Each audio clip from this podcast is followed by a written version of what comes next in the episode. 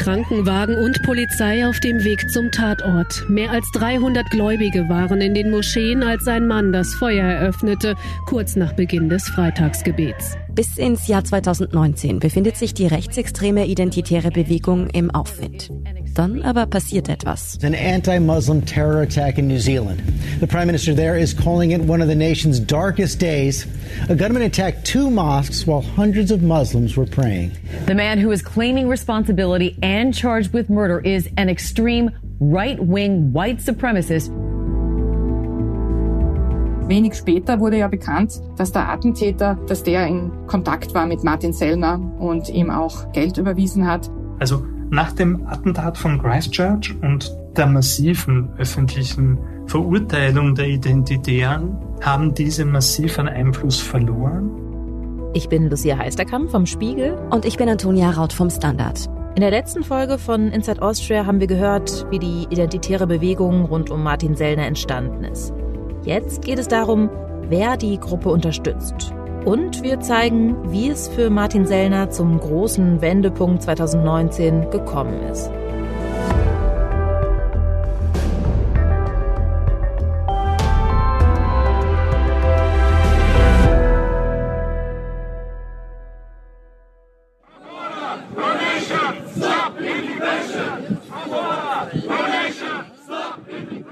Es ist Samstag, der 17. Mai 2014.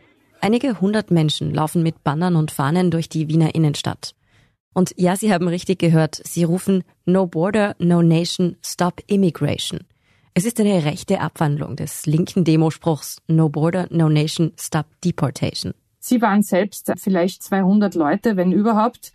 Diese Demo war also jetzt nicht so groß, aber sie hat einen Eindruck hinterlassen bei vielen Menschen. Das ist unsere Kollegin Colette Schmidt vom Standard. Sie berichtet damals über die Demo. Und das war, und deswegen ist es so beeindruckend gewesen für viele alte Hasen, die die rechtsextreme Szene beobachten in Österreich, dass es das erste Mal war, in meiner Erinnerung, für lange Zeit, dass Leute aus dem neonazistischen Bereich, aus diesem Hintergrund, also auch wenn sie sich neue Rechte nennen, sie kommen ja aus diesen alten Kreisen, so offen und laut demonstrieren. Mit dabei ist ein Mann, den wir schon kennengelernt haben. Mit Megafon vorneweg damals schon Martin Sellner, mit ihren Sprüchen Reconquista und was immer sie da alles gerufen haben. Reconquista, das ist Spanisch und bedeutet Rückeroberung. Historisch wird so die Rückeroberung der iberischen Halbinsel durch Christen im 8. Jahrhundert genannt, nachdem muslimische Eroberer aus Nordafrika dort eine Zeit lang die Vorherrschaft hatten. Die neuen Rechten sehen sich in der Tradition dieser Rückeroberung. 2014 gibt es die Identitären in Österreich schon seit über einem Jahr. In Folge 1 haben wir schon erzählt, wie Martin Sellner sie nach dem Vorbild der französischen Identitären gründet, eigentlich kopiert, mit Hilfe des deutschen Rechtsaußentheoretikers Götz Kubitschek. Der ist quasi sein neuer politischer Ziehvater geworden, nachdem Sellners Mentor aus dem Neonazi-Milieu zu einer Gefängnisstrafe verurteilt worden ist. In den Jahren davor, so ab 2011, war die Verhaftung von Gottfried Küssel. Er ging ins Gefängnis und auch Mitstreiter von ihm. Das ist vielleicht auch kein Zufall, dass mit der Verhaftung 2011, dass auf die ein Jahr später dann die Gründung der Identitären 2012 gefolgt ist. Mit den Identitären gelingt Sellner ein Neustart. Neben ihm gibt es aber auch noch weitere führende Köpfe, die zu Beginn bei den Identitären in Österreich die Fäden ziehen. Sie heißen zum Beispiel Patrick Lehnert und Alexander Markovic. Die Namen müssen Sie sich jetzt nicht merken. Uns geht es darum zu betonen, die identitäre Bewegung war keine One-Man-Show, nicht allein Sellners Projekt. In den Jahren zwischen 2014 und 2018 bekommt die identitäre Bewegung in der Öffentlichkeit immer mehr Aufmerksamkeit. Die politische Situation spielt ihnen in die Karten. Die große Fluchtbewegung 2015 löst zwar einerseits eine Welle der Solidarität aus, aber auch Angst und Vorurteile. Diese Terroristen haben ja nichts weiter getan als das, was der Koran von ihnen verlangt wir beide müssen jetzt schon aufpassen, dass nicht einer bei uns hier steht und eine Bombe in die Luft sprengt. Nicht nur die rechte Bewegung Pegida entsteht zu dieser Zeit, wirbt mit Hetze gegen den Islam und gegen Migranten um Unterstützung. Auch die identitäre Bewegung nutzt die Situation. Die rechtsextreme identitäre Bewegung will mit einem Schiff Migranten vor der Küste Libyens abfangen und nach Afrika zurückbringen. Für eine Aktion, die sie Defend Europe nennen, chartern die Identitären ein Schiff. Sie wollen damit Geflüchtete an der Überfahrt übers Mittelmeer nach Europa hindern. Mit an Bord ist auch Martin Sellner. Die Mission der Rechtsextremen im Mittelmeer steht von Beginn an unter keinem guten Stern. Eigentlich soll sie die Überfahrt von Flüchtlingen über das Mittelmeer verhindern. In Griechenland und auf Sizilien wurde die Sea Star allerdings bereits abgewiesen. Die Aktion geht komplett in die Hose. Die Identitären behindern zum Glück keine Seenotrettungen. Und nicht nur das, tamilische Mitglieder der Crew suchen selbst um Asyl an. Also genau das, was die Identitären ja eigentlich verhindern wollten. Und einmal gerät das Schiff in Seenot und müsste beinahe von einer der NGOs gerettet werden, gegen die sich die Aktion richtet. Am Ende lassen die Rechten dann die Crew ohne Proviant zurück, sodass das Rote Kreuz die Besatzung versorgen muss. Trotzdem, sogar dieser Reinfall bringt den Identitären zumindest eins, Medienaufmerksamkeit. Und zwar jede Menge. Und das, obwohl sie niemals eine Massenbewegung ist. Der österreichische Verfassungsschutz spricht in einem Bericht von 2018 von etwa 550 Mitgliedern. Aber die Gruppe ist offenbar gut organisiert.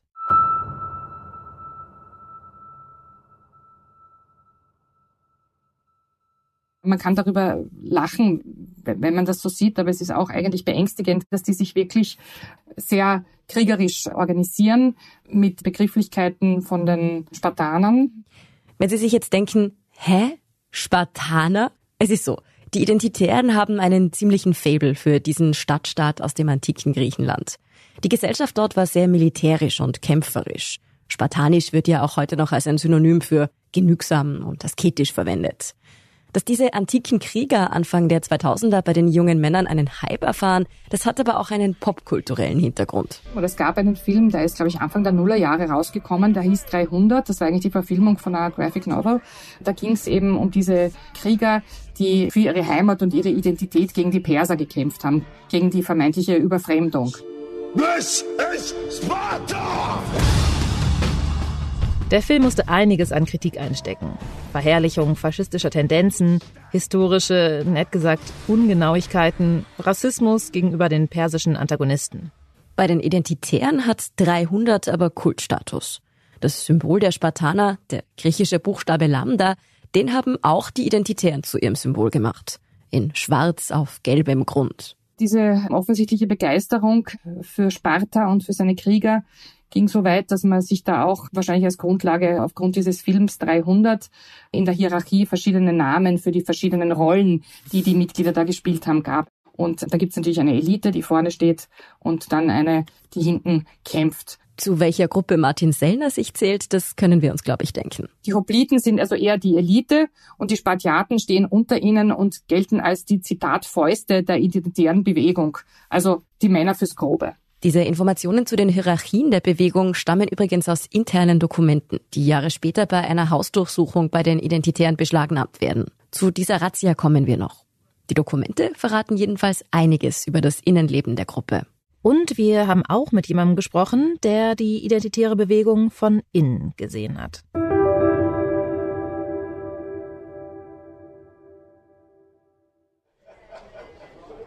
Ein Abend in einem Pub im Londoner Nobelstadtteil Mayfair. Eine Gruppe junger Menschen trifft sich hier auf ein paar Pints. Es könnten Studenten sein oder ein Sportclub nach dem Training. Eher so Stammtischatmosphäre. Das ist Julia Ebner. Sie ist Extremismusforscherin. Wir kennen sie schon aus der letzten Folge. Auch sie sitzt an diesem Abend in der Kneipe mit am Tisch. Allerdings unter anderem Namen. Jennifer Marlow oder Jennifer Meyer eigentlich. Als Jennifer, Philosophiestudentin aus Österreich auf Auslandssemester, hat sie sich bei diesem Treffen vorgestellt. Sie trägt Perücke, will nicht, dass jemand ihre wahre Identität kennt. Und das hat einen guten Grund. Ich habe 2017 mir unterschiedliche Identitäten online und zum Teil auch offline zugelegt und habe eine Möglichkeit gesehen, im Rahmen meiner Undercover-Recherchen in unterschiedlichen extremistischen Bewegungen auch von der identitären Bewegung rekrutiert zu werden.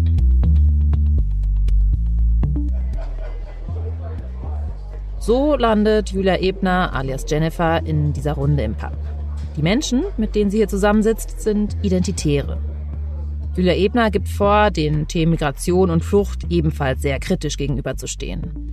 Sie ist über die identitäre Bewegung Österreich zu diesem Treffen in den Pub gekommen. Julia Ebner lebt damals selbst in London. Und die Identitären Österreich helfen ihrem alias Jennifer gerne weiter, um in England Anschluss an die Gruppe zu finden. Und das war interessant, weil es waren Identitäre aus ganz Europa da. Jennifer stößt zu einer interessanten Zeit zu der Gruppe. Nachdem es für die identitäre Bewegung gerade so gut läuft, wollen sie sich international noch stärker aufstellen. Sie waren nämlich zu dem Zeitpunkt gerade dabei, ihren englischen und irischen Ableger zu gründen und hatten auch Pläne, in der USA mehr Einfluss zu gewinnen. Die junge Frau kommt den Organisatoren der Treffen wie gerufen. Obwohl sie nämlich nicht auftreten wollen wie klassische rechte Bewegungen, sind auch bei den Aktionen der Identitären fast immer vor allem junge Männer zu sehen vor allem natürlich auch als Frau und als junge Frau waren sie sehr offen mir gegenüber und sie haben mich gleich zum Interview eingeladen, wollten auch zum Teil gleich, dass ich das Gesicht werde für eine Kampagne. Julia Ebner wird es etwas mulmig. Nicht nur, weil die Identitären offenbar so großes Interesse an Jennifer haben. Da war auch Martin Sellner vor Ort. Ich hatte schon ehrlich gesagt ein bisschen Sorge, dass er mich erkennt, weil ich auch davor schon mich medial zur identitären Bewegung und auch zu ihm geäußert hatte.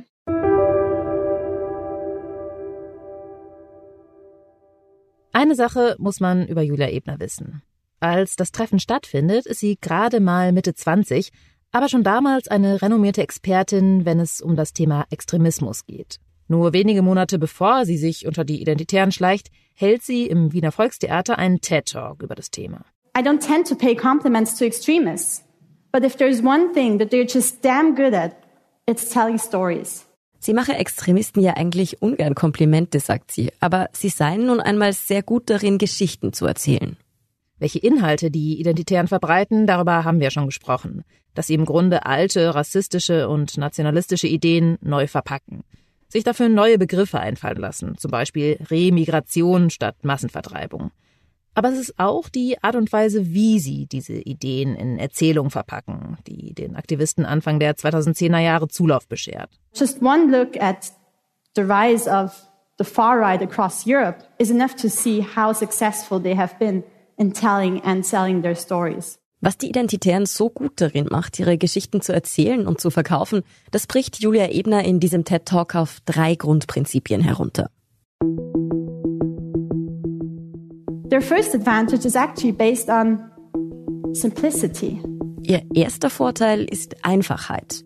Denken wir an die Verschwörungserzählung zum großen Austausch, über die wir ja schon gesprochen haben. Finstere Mächte wollen angeblich das europäische Volk ersetzen. Eine natürlich falsche Erzählung, die aber in ihrem Grundprinzip Menschen einfach catcht. We all love binary worldviews. Just think about the most successful movies in history. Julia Ebner vergleicht die Einfachheit der Ideologien der Rechtsextremen mit Filmen wie Star Wars. Keine Angst, sie behauptet natürlich nicht, dass Luke Skywalker ein Rechtsextremer sei. Aber das Prinzip ist klar. Es gibt eine gute Seite und es gibt eine böse Seite. Und das Gute muss das Böse bekämpfen, sonst gewinnen die dunklen Mächte. Sehr viele Hollywood-Narrative laufen ja nach diesem Muster ab. Deshalb spielen Filme bei den neuen Rechten und der identitären Bewegung auch eine ziemlich große Rolle. Den Kult um 300, den haben wir schon besprochen. Und auch Julia Ebner alias Jennifer soll an dem Abend in dem Pub ihren Lieblingsfilm bei einem Fragebogen angeben. Es ist ein Test. Passt ihr Weltbild zur Gruppe? Ich habe kurz überlegt, ob ich Fight Club angeben soll, aber das wäre zu offensichtlich gewesen, weil das ist so der Lieblingsfilm der Alt-Right und der neuen Rechten. Am Ende schreibt Jennifer dann einfach einen unverfänglichen Blockbuster hin. Their second advantage is actually based on generating empathy. Die neuen Rechtsextremen, sagt Julia Ebner, generieren Empathie, Mitgefühl. Sie nennt als Beispiel Populisten, die sich mit süßen Tieren vor Sonnenuntergängen zeigen. Martin Sellner kritisiert in seiner Telegram-Gruppe selbst, dass er in den Medien immer als der böse Rechtsextreme dargestellt würde. Und hat auf Flickr verwiesen, einen Online-Dienst, wo er Pressebilder zur Verfügung stellt. Und die erzählen eine ganz andere Geschichte. Da sieht man ihn bei seiner Hochzeit oder mit seiner Frau nett lächelnd auf einer Parkbank. Auch seine Videos sind auffällig oft in ganz normalen Alltagssituationen aufgenommen. Da versucht er nahbar und sympathisch zu wirken. Auf das Treffen in Potsdam, wo er ja über Massenvertreibungen gesprochen hat, reagiert er zum Beispiel auf Telegram von einem Shoppingcenter aus. Die Botschaft, ich bin doch ganz normal, wie ihr eben. Das ist quasi eine der Grundideen der Identitären. Es sind nie Menschen dabei, fast nie, die jetzt ganz offensichtlich Neonazis sind oder Rechtsextreme sind, die jetzt vielleicht Tattoos von Hakenkreuzen oder Reiterstiefel tragen, sondern es sind eher die sogenannten Nipster, also Nazi-Hipster werden die genannt, die eher cool gekleidet sind, trendy und schon rechte Ideologien vertreten, aber sich das nicht sofort anmerken lassen, die auch gesellschaftlich akzeptabler wirken. Die neue Rechte kommt auf den ersten Blick einfach viel nahbarer und einladender rüber. Und das ist kein Zufall. The third and probably most important ingredient of extremist success recipes is consistency. Rechtsextreme bleiben in ihren Erzählungen konsistent. Sie bleiben sich scheinbar immer treu. Das große Ziel, das einem übergeordnet ist, ist es, Europa europäisch zu halten. Also sowohl kulturell als auch ethnisch gesehen die Identität zu bewahren von Europa. Ihre große Sorge ist es, dass das durch Migration und auch durch liberale Politik, wie zum Beispiel Rechte für Homosexuelle oder für Transpersonen, dass das dadurch gefährdet wird. Also weil sie Sorge haben, dass es einen Bevölkerungsaustausch gibt. Diese einfachen Verschwörungsmythen, von denen wir ja schon gehört haben, an denen hält man fest. In einer Welt, die immer komplexer wird, bleibt die Erzählung der Rechtsextremen gleich. Die da oben wollen uns auslöschen durch Migration und wir müssen das verhindern. Für einen Abend taucht Julia Ebner in dem Londoner Pub ein, in diese krude Welt aus Verschwörungstheorien und einfachem Freund-Feind-Denken. Sie besucht dann auch noch ein weiteres Strategietreffen der Identitären in einem Airbnb, das die Gruppe extra dafür gemietet hat. Martin Sellner ist auch wieder da und er kennt sie nicht. Vielleicht, weil er die meiste Zeit über mit Reden beschäftigt ist. Er hatte das Wort, er hatte das Sagen. Seine Freundin damals, mittlerweile seine Frau, Brittany Sellner, die ist ja eine bekannte amerikanische YouTuberin der Alt-Right-Bewegung, die hat immer wieder ein bisschen versucht, das Wort zu ergreifen, aber eigentlich stand Martin Sellner sehr stark im Vordergrund. Julia Ebner war auch immer wieder undercover im Netz auf Online-Plattformen von Rechtsextremen unterwegs. Für die identitäre Bewegung ist sie mittlerweile zur Hassfigur geworden. Wahrscheinlich, weil sie die Szene so gut von innen kennt.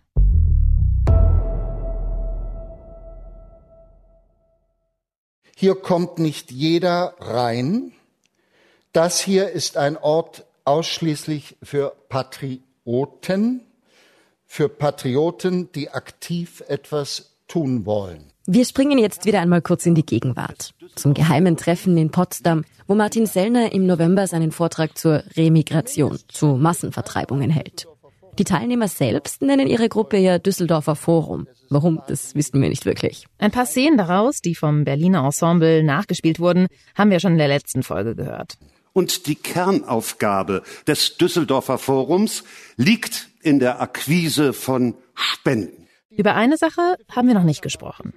Die Mindestspende für die Teilnahme am Düsseldorfer Forum liegt bei 5000 Euro. Das ist quasi das Eintrittsticket. Ein Studentenrabatt ist uns nicht überliefert. Der Gastgeber des Treffens, Gernot Möhring, ein rechtsextremer Zahnarzt, fordert die Teilnehmer auf zu spenden. Mindestens 5000 Euro. Das wären bei 20 bis 30 Gästen also mindestens 100.000 Euro. Und der Möhring auf der Bühne erklärt im Verlauf des Treffens auch, wofür das Geld gebraucht wird. Denn wir alle hier im Raum, wir finanzieren ja unter anderem die Identitären und Martin Sellner. Das ist wirklich klasse. Die Spenden sollen laut der Recherche von Korrektiv gesammelt werden, um kleinere rechtsextreme Organisationen und ihre Aktivisten zu unterstützen. Wie etwa Martin Sellner. Wir wissen nicht, wie viele Spenden tatsächlich zusammengekommen sind und ob das Geld am Ende wirklich bei Sellner landet. Aber die Szene macht etwas deutlich, das man wissen muss, um die identitäre Bewegung zu verstehen. Also wenn man böse ist, würde man sagen, eins der Ziele der Identitären ist, dass Martin Sellner von seiner Politik leben kann. Hier hören Sie unseren Kollegen Markus Sulzbacher vom Standard. Er sagt, den Identitären geht es bei ihren Aktionen nicht nur um Inhalte, sondern auch ganz einfach darum, Geld einzusammeln. Die Bewegung finanziert sich hauptsächlich durch Spenden, die über verschiedene Vereine laufen. Martin Sellner ruft in seinen Videos auch immer wieder dazu auf, seine Arbeit finanziell zu unterstützen. Man weiß, dass er damit sehr erfolgreich war.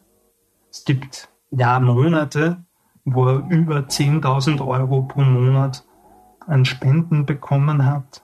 Der Standard und weitere Medien konnten Auszüge von Martin Sellners Konto aus dem Jahr 2018 einsehen. Demnach erhielt er allein in den ersten Monaten des Jahres mehr als 20.000 Euro von etwa 250 Personen aus ganz Europa. Die meisten Spenden stammten von Bankkonten in Deutschland. Sie lagen in der Regel so zwischen 10 und 500 Euro. Und es gibt eine aktuelle Recherche des ARD-Magazins Monitor, die zeigt, dass zu den Spendern in Deutschland auch ein ehemaliger CDU-Politiker gehört. Und zwar der frühere Berliner Finanzsenator, in Österreich wäre das der Stadtrat oder Landesrat, Peter Kurt. Der hat im Jahr 2019 mindestens 120.000 Euro auf das Konto einer Firma überwiesen, die der Verfassungsschutz der identitären Bewegung zurechnet. Mit dem Geld sollte eine Immobilie als Treffpunkt für die Identitären finanziert werden. Neben solchen Spenden wird die identitäre Bewegung auch indirekt gesponsert. Da gibt es zum Beispiel die Online-Plattform Heimatkurier. Das Zentralorgan der Identitären, der österreichischen Identitären. Diese Website ist ursprünglich mal aus einer Telegram-Gruppe entstanden. Sie berichtet wohlwollend über Aktionen der identitären Bewegung oder bringt Exklusivinterviews mit deren Aktivisten. Der Verein, der im Impressum angeführt wird, hat seinen Sitz im Identitären Zentrum im oberösterreichischen Steyreck. Gesponsert wird die Website unter anderem von einem deutschen AfD-Politiker, Gunnar Beck, der ist Mitglied im EU-Parlament, und von Österreichs rechtspopulistischer FPÖ. Das heißt, dieser AfD-Politiker inseriert dort ebenso wie die FPÖ. Also sie bekommen auch Gelder von der FPÖ. Gleichzeitig treten Identitäre bei Veranstaltungen oder Events der FPÖ auf als Referenten. Und im Zuge von Ermittlungen rund um einen Finanzskandal gegen die FPÖ in Graz wurde auch bekannt, dass die ein Sommerfest der Identitären mit rund 1000 Euro gesponsert hat. Über die Verbindung der identitären Bewegung in die Politik, vor allem heute, sprechen wir noch ausführlich in der nächsten Folge. Lassen Sie uns vielleicht an dieser Stelle wieder etwas in der Zeit zurückgehen. Wir sind Mitte der 2010er Jahre, als die identitäre Bewegung nach außen immer erfolgreicher wird. Das Verhältnis zur FPÖ ist damals schon blendend. Man darf nicht vergessen, dass in Österreich zahlreiche FPÖ-Politiker, die Ausnahme ist Herbert Kickel, in Burschenschaften aktiv sind. Und große Teile der Identitären, der Aktivisten ebenfalls in Burschenschaften aktiv sind. Auf den Buden, so heißen die Verbindungshäuser der Burschenschafter, kommt man sich eben ganz automatisch nah. Alexander Markovic, der ja die identitäre Bewegung zusammen mit Martin Sellner gegründet hat, war sogar selbst vor der Gründung für die FPÖ tätig, kandidierte für sie 2010 in Wien auf Bezirksebene. Und Herbert Kickel, heute FPÖ-Parteichef, ist zwar selbst in keiner Burschenschaft, suchte aber in der Vergangenheit trotzdem immer wieder die Nähe zur identitären Bewegung. Aber ich muss ja sagen, es ist für mich sehr, sehr angenehm, schon nach den ersten Vorgesprächen und auch jetzt, wenn ich hier hinunterschaue, das ist ein Publikum, wie ich mir das wünsche und wie ich es mir vorstelle. Das ist etwas ganz etwas anderes, wie wenn man im Parlament steht, dort redet und in diesen frustrierten, dauerbetroffenen linken Flügel der Roten und der Grünen hineinschaut, was nur mehr mieselsüchtige Gestalten gibt. So begrüßt Herbert Kickel im Jahr 2016 die Teilnehmerinnen und Teilnehmer des sogenannten Kongresses Verteidiger Europas. Es ist ein rechtsextremes Vernetzungstreffen, das in der oberösterreichischen Landeshauptstadt Linz stattfindet. Vor Kickel im Publikum sitzen Burschenschafter und Mitglieder der identitären Bewegung. Nun, äh, meine sehr geehrten Damen und Herren, und ich freue mich auch, äh, dass das, was ich hier sehe, so ganz und gar nicht dem entspricht, was ich in den letzten Tagen im Radio schon in der sogenannten Heavy Rotation gehört habe, was ich in den Medien gelesen habe, wie bösartig diese Leute hier alle sind, die sich treffen. Also ich kann Ihnen eines sagen, Sie sind es mit Sicherheit nicht. Jetzt stehe ich vor dem Problem, möglicherweise bin ich es, nicht? Der damit, der damit gemeint war als das personifizierte Böse äh, im Zusammenhang mit dieser linken Jagdgesellschaft. Aber ich darf Ihnen versichern, ich fühle mich auch nicht betroffen von all diesen Etikettierungen. Herbert Kickel macht mit seinem Auftritt bei dem Kongress unmissverständlich klar, dass er an der Seite der identitären Bewegung steht. Und er ist nicht der Einzige. Der damalige Parteichef Heinz-Christian Strache schreibt auf Facebook über die identitäre Bewegung, das seien junge Aktivisten einer nicht linken Zivilgesellschaft. Für Martin Sellner geht es in den Jahren bis 2018 quasi steil bergauf. Seine Bewegung ist in den Medien top präsent, fährt hohe Spendengelder ein und ist gut vernetzt mit der FPÖ, die dann ja 2017 sogar in der Regierung landet. Aber dann passiert etwas. April 2018. In mehreren österreichischen Bundesländern kommt es zu Razzien. Wohnungen und Vereinslokale werden durchsucht, auch die Wohnung von Martin Sellner. Die Behörden ermitteln gegen die identitäre Bewegung. Der Verdacht, Bildung einer kriminellen Vereinigung und Verhetzung nach den österreichischen Strafgesetzen. Da ging es um den sogenannten Mafia-Paragraphen. Unsere Kollegin Colette Schmidt hat die Ermittlungen gegen die identitäre Bewegung damals verfolgt. Es geht um das organisierte Verbrechen. In Ihrem Fall ging es um Hetze, aber auch in dem Prozess um sehr viel Sachbeschädigung, weil das ist ja bei vielen Aktionen auch so gewesen. Zum Beispiel hat man sich auf das Dach der Grünen Partei in Graz gesetzt und hat dort Kunstblut runtergeschüttet. Die Identitären sind mit ihren provokanten Aktionen nicht nur Parteien und dem Staat auf die Füße getreten. Sie haben zum Beispiel auch Dönerläden mit Plakaten zugekleistert und die Betreiberfamilien in Angst und Schrecken versetzt. Die wurden bedroht, verbal. Also auch solche Sachen, wo es durchaus maximale Angst bei Einzelnen verbreitet, aber vielleicht gar nicht so äh, ein großes Echo hat wie die anderen Aktionen, wo sie ja immer, auch wenn sie auf diverse Dächer gestiegen sind, mitgefilmt haben selber und das dann ins Netz gestellt haben als große Aktion. Aber unter anderem wegen der Drohungen starten die Behörden schließlich Ermittlungen gegen die identitäre Bewegung. Just an dem Tag, an dem Martin Sellner davon erfährt, trifft er einen Autor aus Deutschland zum Gespräch. Er war wahnsinnig nervös, weil er andauernd das Handy checkte und abstimmen musste, wie man jetzt vorgeht, was man dagegen tut. Das ist der Kabarettist und Autor Florian Schröder. Er hat Martin Sellner für sein Buch Unter Wahnsinnigen über fünf Jahre begleitet.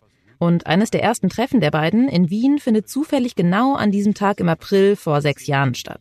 Da ähm, trafen wir uns in einem Café und unterhielten uns anderthalb Stunden. Dann musste er los, weil er zu seiner damaligen Freundin, heutigen Frau, Brittany Pettibone wollte, die damals in Russland war, ähm, auf Besuch. Brittany Pettibone, heute Brittany Sellner, das ist die, die auch bei dem Strategietreffen der Identitären in London dabei war. Sie ist eine rechtsextreme Bloggerin aus den USA und gehört zur sogenannten Alt-Right-Bewegung. Von der haben sich die neuen Rechten in Österreich und Deutschland ja ziemlich viel abgeschaut. Damals will Martin Sellner seine Freundin also in Russland besuchen.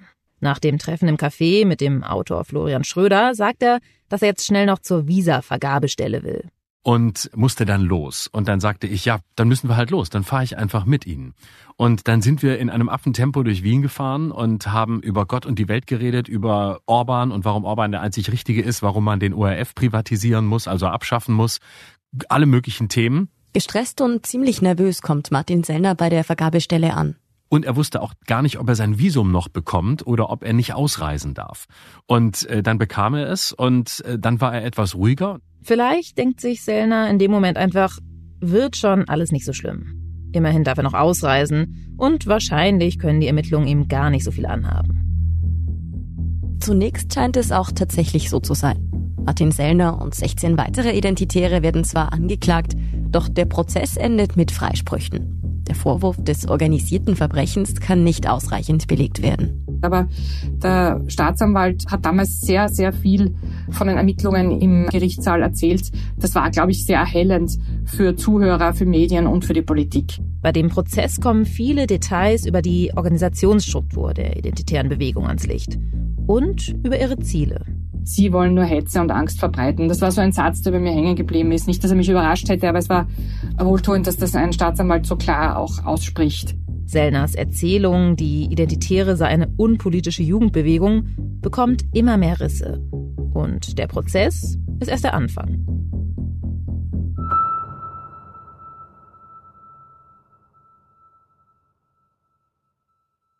Krankenwagen und Polizei auf dem Weg zum Tatort. A gunman attacked two mosques while hundreds of Muslims were praying. Am 15. März 2019 verübt ein Rechtsterrorist in Neuseeland einen fürchterlichen Anschlag.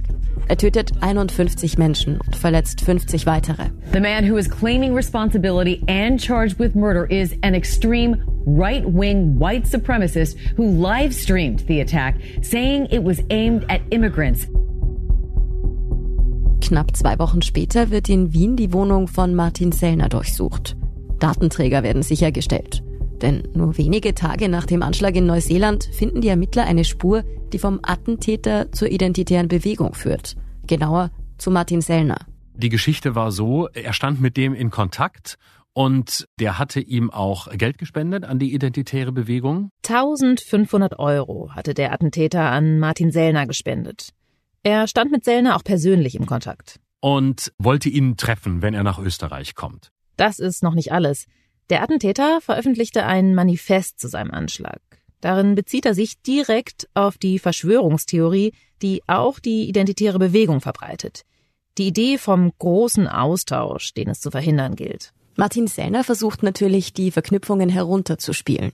Auch vor Florian Schröder, der ihn beim nächsten Treffen natürlich danach fragt. Er hat das sehr ungeschickt mir gegenüber erzählt. Also er sagte dann, er habe diese Spende gesehen und habe sich nichts dabei gedacht. Und dann war der Anschlag und auch da habe er sich nichts dabei gedacht. Also er tat so, als hätte er das nicht so ganz übereingekriegt. Und schließlich, zufälligerweise, kurz bevor die Polizei vor seiner Tür stand, um seine Wohnung zu durchsuchen, hat er festgestellt, verdammt nochmal, da hat mir doch der Christchurch-Attentäter gespendet. Wer hätte denn das gedacht? Das habe ich ihm nicht so richtig abgenommen. Und auch die Öffentlichkeit in Österreich nimmt ihm das nicht wirklich ab, sagt unsere Kollegin Colette Schmidt das war sicher ein nachhaltiger Schaden für die Identitären in Österreich. Da musste er sich doch sehr rechtfertigen. Und das war auch dann so, dass man in der Politik, auch in der FPÖ, nur vorübergehend auf Abstand gegangen ist. Weil diese Bilder von dem Massaker da in Christchurch, die können wir uns alle erinnern, die sind natürlich vielen Menschen präsent gewesen und das war dann doch eine, eine Assoziation, die die Identitären nicht gebraucht hätten. Gegen Martin Sellner laufen plötzlich Terrorermittlungen. Die FPÖ steht massiv unter Druck und geht auf Distanz zu den Identitären. Bis dahin waren die einfach irgendwie so nebeneinander, gut befreundet. Man hat sich inspirieren lassen ideologisch von den Identitären. Das war aber dann irgendwie vorbei. Zumindest fürs Erste. Später wurde die Hausdurchsuchung bei Martin Sellner von einem Gericht als rechtswidrig beurteilt. Er sei nicht ausreichend tatverdächtig gewesen, wirklich an einem terroristischen Netzwerk beteiligt zu sein. Und die Ermittlungen gegen Martin Sellner werden deshalb schließlich auch eingestellt. Es ist aber nicht das einzige Mal, dass Geld eines Attentäters an die identitäre Bewegung fließt. Knapp drei Monate nach dem Christchurch-Attentat erschießt ein Rechtsextremist in Deutschland den CDU-Politiker Walter Lübcke. Später zeigt sich, auch dieser Attentäter hatte Monate zuvor Geld an die identitäre Bewegung überwiesen. Und es ist auch nicht das einzige Mal, dass ein Attentäter die Ideologie der identitären Bewegung als Grundlage für seine Gewalt nutzt, sagt die Extremismusforscherin Julia Ebner. Es gibt immer wieder auch eine Inspiration von Anschlägen, auch verhinderten Anschlägen, wo sich die Attentäter wirklich auf diese Ideologie der IB beziehen. Und auch aus meiner Forschung ergibt sich, dass diese Idee eines großen Austauschs etwas relativ Gefährliches ist, weil es eben so eine existenzielle Bedrohung von außen darstellt, die auch sehr leicht dann einhergeht mit einer Entmenschlichung, mit einer Dämonisierung von einer Außengruppe. Nach dem Christchurch-Attentat wird es für Martin Sellner und die identitäre Bewegung immer schwieriger, öffentliche Unterstützer zu finden. Leute, die gespendet haben, haben öffentlich verkündet, sie spenden nicht mehr. Personen, die als Aktivisten und Aktivistinnen aktiv waren, sind verschwunden. Denen ist das zu heiß geworden. Ja? Also die sind dann massiv eingebrochen und geschwächt gewesen. Dann stand auch noch irgendwie ein Verbot im Raum. Verboten wird die identitäre Bewegung in Österreich letztlich nicht, aber ihre Symbole. Und es passiert noch etwas, das ihr weiter schadet. Große Plattformen sperren die Accounts der Gruppe. Den Anfang machen Facebook und Instagram. Im Juni 2020 zieht der Kurznachrichtendienst Twitter nach. Und auch auf YouTube verliert Sellner schließlich seinen Kanal, dem bis dahin rund 100.000 Abonnenten folgen. Als wir mit der Recherche für diese Reihe gestartet sind, da hatte Sellner übrigens noch einen Podcast auf Spotify. Wir haben dann nachgefragt, warum er dort seine Inhalte verbreiten darf und inzwischen wurden sie auch dort entfernt. Deplatforming nennt man diesen Ausschluss aus sozialen Netzwerken auch. Damit verschwinden Martin Sellner und seine rechtsextremen Mitstreiter 2020 mehr und mehr aus der breiten Öffentlichkeit. Es gibt zwar natürlich noch Telegram-Kanäle und Gruppen, aber mit einem gut laufenden YouTube-Channel ist das nicht vergleichbar. Man merkte, die Kraft lässt etwas nach. Und das ist bis heute so. Die identitäre Bewegung ist erstmal geschwächt. Mit dem Beginn der Pandemie ist auch die Fluchtbewegung vorerst kein Thema mehr. Und bei den neuen Krisen, Corona, Ukraine, scheint die extreme Rechte keine einheitliche Linie zu finden.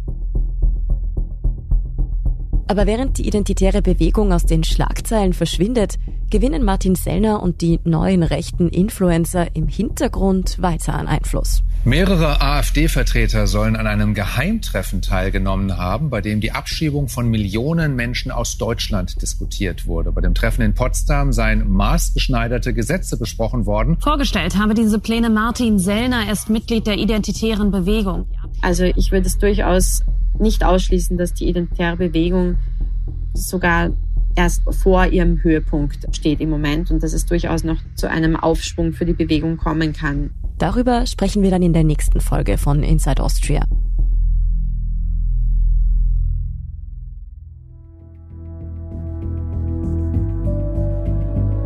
Inside Austria hören Sie auf allen gängigen Podcast-Plattformen, auf der Standard.at und auf spiegel.de. Wenn Ihnen unser Podcast gefällt, folgen Sie uns doch und lassen Sie uns ein paar Sterne da.